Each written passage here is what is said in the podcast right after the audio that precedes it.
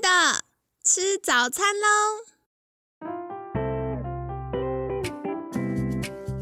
本节目由好时好时提供。节目开始之前，请帮凯西一个小忙，订阅、分享、给予五星好评吧！也不要忘了追踪好时好时粉砖和 IG。现在也提供 Mr. Box 的订阅式赞助，让我们一起好好吃饭，好好生活，迎接幸福吧！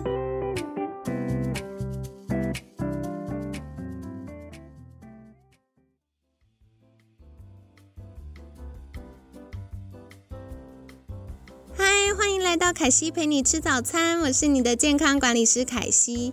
星期四了，我们今天要来聊一聊情绪大扫除。为什么呢？因为我觉得常常断舍离呀，大家就会想到另外一个相关的议题，就是囤物症。那凯西有心理咨商师的好朋友就跟我分享过，其实，在身心科临床上称囤物症呢，通常会有几个状况。第一个是持续性的很难把东西丢掉，为什么？就是不管东西的价值如何，都很难把它丢掉，或者是捐出去。那凯西曾经听过一个例子，就是，呃，有一些长辈出去玩的时候，很喜欢把饭店的备品带回来。特别是各种拖鞋啊、浴帽啊，那甚至长辈是女生，结果连刮胡刀都带回来了。所以他们家里又不是一个抽屉，是一整柜，都放满了各家饭店、旅馆所提供的备品。然后呢，呃，我的朋友就有询问长辈说。哎，有没有考虑把它丢掉或捐掉呢？但长辈就说，总有一天会用到啊。那或者是这些都是免费的啊，不要浪费啊，等等。有的时候不是这个东西有价值或没有价值，是它持续性的心理上没有办法把这些东西舍弃。那这是第一个状况了。第二个呢，就是有保有物品的需求。那这个也跟刚刚前面提到的有一点像，就是他会觉得，哎，可能以后会用到啊，或者是觉得哦要丢掉，好像有点浪费啊，那他就会保留这些东西。那再来第三个呢，就是呃，他生活起居的空间会变得很杂乱、拥挤，甚至到脏乱的程度，会囤积大量的物品。那如果不是呃第三人，就是比如说家人或邻居去干涉或强制整理，甚至已经到了请专家来协助的这种程度呢，他是很难把家里变整齐或者是清空一些东西的。那可惜也曾经听过一个例子，是家里的长辈啊，使习惯使用电锅。那那个电锅呢，用太久都已经坏掉了，他都还舍不得丢，就觉得诶里面的零件或许拆开来，那以后还可以装到别的地方，或者是呃还可以做使用，所以呢，坏掉的电锅都还保留在家里哦。那不知道你的长辈有没有遇过类似的状况呢？那再来第四个呢，就是嗯有一些。生活起居的空间呢，会呃大幅的缩减，然后这个状况呢，也会使他的这个囤物症呢，已经明显的造成困扰了，不管是影响到人际关系，甚至环境安全等等。那凯西也有另外一位好朋友，他是专门在呃当志工服务一些长辈的家里。去做打扫的工作，这样子，他就提到有一些长辈的囤物症严重到，呃，已经可能没有办法走路了，很难行走，所以增加长辈可能跌倒啊、绊倒啊，甚至可能环境太脏乱，然后影响到饮食健康安全的程度。那所以这些就是常常会，嗯，囤物症会有的一些状况。那其实也不只是有长辈有这些情形哦，有一些可能是青壮年，甚至是年轻人。那囤物的这个类别可能也很不一样，有些是囤食物，各种零食，可能家里有一整柜一整柜的零食，甚至是呃冰箱的食材。那再来呢，还有可能是囤包包、囤衣服、囤鞋子。那我也有一个学生跟我分享过，以前他囤物症的状况是。他已经明明知道他不需要这些东西，可是他还是没有办法把它送人或丢掉。那每一次出去呢，只要压力一大，逛街就会又买一大堆可能不适合他的衣服或不适合他的东西，这样子。那嗯，这些对他来说，因为呃当下的心理被满足了之后，就会面对到。要还卡费嘛，所以他就说：“哇，这已经对他的经济状况跟心理状况造成明确的呃困扰了，已经很有这个显著的影响。那该怎么办呢？他就是真的去心理寻求心理咨商师的协助。那透过专家的协助之后呢，他就慢慢的。”有了替代性的解决方案，他就是透过去上一些运动课，然后重新建立有效的人际关系，去降低他一感到压力或焦虑就想要嗯购物或者是囤物的状况。那说到这个部分呢，凯西也想要再聊聊我们断舍离的议题，因为断舍离不只是把东西清出去。很多时候，我们所保留的这些东西背后代表的是我们的呃情感或者回忆，那甚至是我们的安全感。所以，我觉得很多时候我们在聊断舍离的时候呢，更是要透过我们舍不得放下的东西，去回头看看我们的内在。那在周一的时候也有聊到啊。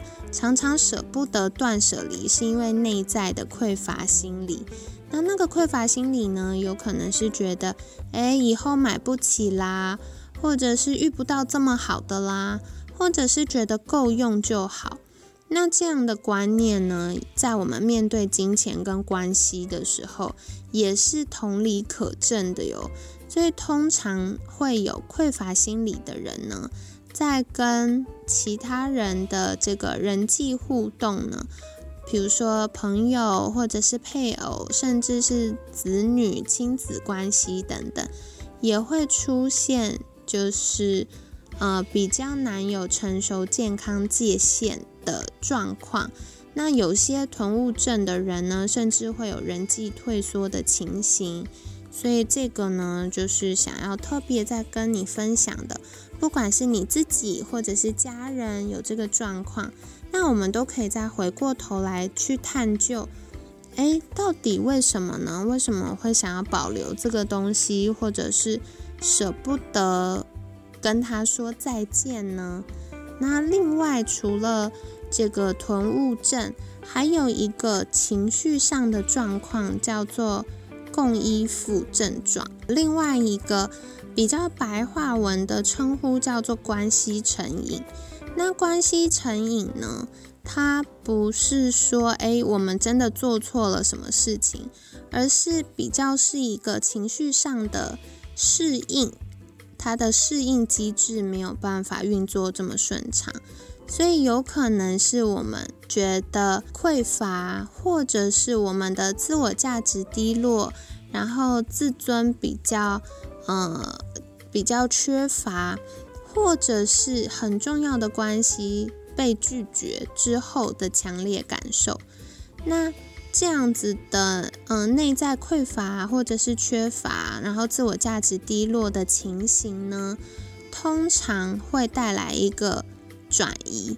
那我们可以想象，就是好像一个人快溺水了，然后你现在。伸一个棍子给他，不管是什么，他都会赶快抓住，对吧？当内在匮乏的人呢，他就很容易在后续找到一个对他稍微比较好的人，他就会紧紧的扒住。那紧紧的扒住呢，很容易就会造成对方也会失去那个关系的界限。然后变成到最后，可能很多亲子的状况就是这样子，就是到最后会有一点点互相情绪勒索的情形。那另外一种极端就是，哎，这个人扛不住我们的期待了，扛不住有这个关系成瘾的人的期待了，他就会想逃跑。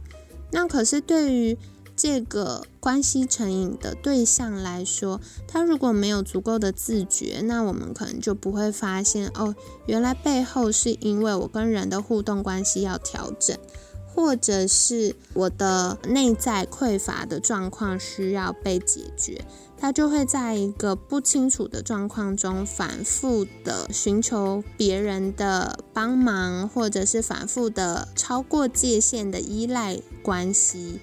然后又失去的这个循环里面受伤，那受伤之后呢，就会增加关系成瘾或者是囤物症的状况。所以这个是在呃今天的内容跟大家分享的。有的时候让长辈或者是家人断舍离很困难的原因，不在于。要跟那个东西说再见，比较困难的是，这个直接影响到了他的幸福感，甚至安全感。我们怎么样可以有技巧的去满足他的安全感需求，然后满足他的幸福感，甚至用一些替代方方案或替代的行为，甚或者是呃到心理咨商师的协助。那有一些具体的帮助的时候呢，一步步的让他重新建立自我价值，建立自尊，然后建立被接纳的安定感，这样子呢，才可以长久的去解决这个囤物症或者是关系依赖这个共依附的状况。我觉得很多时候啊，我们人跟人的互动，因为人毕竟是有社交的需求。所以，我们怎么样是享受人际关系，或者是从社群媒体里面交流得到好处，而不是变成一个互相比较或者是过度依附的关系？这个是很需要自我觉察跟照顾自己情绪的部分哦。那也是透过断舍离的。话题在周四跟你分享情绪大扫除，在做打扫之前，怎么样先照顾我们的情绪呢？那呃，在这边凯西也想要跟你推荐一个课程，叫做幸福练习题健康管理师的十个睡前练习，陪伴你拥抱完整的自己。那这个是一系列十堂课的音频课。在睡前，我们那个皮质醇分泌比较低，然后最容易感觉到压力、心慌、焦虑，然后最需要被陪伴的时候，凯西用十个音频，用凯西的声音陪伴你度过这一段时光。那也是里面有一些案例分享，还有科学小知识，以及可以执行的睡前练习。帮助我们一起获得良好的睡眠，然后重新透过自我觉察找回自我价值跟正确的依附关系。那今天呢，就跟你分享喽。很多时候，我们要解决这个关系成瘾或囤物症的状况，甚至有效的断舍离，第一件事情就是要先来进行一个情绪大扫除。那如果不知道开怎么开始进行的话，不妨可以参考幸福练习题健康管理师的十个睡前练习，陪伴你拥抱完整的自己。那这是凯西为你睡觉可能睡得比较不好，然后比较容易有失眠状况，那甚至是平常容易压力大，或者是内心最近觉得比较疲惫的听众朋友们所设计的课程。那希望你喜欢。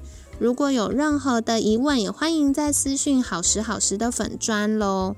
那今天很感谢你的聆听，每天十分钟，健康好轻松。凯西陪你吃早餐，我们下次见，拜拜。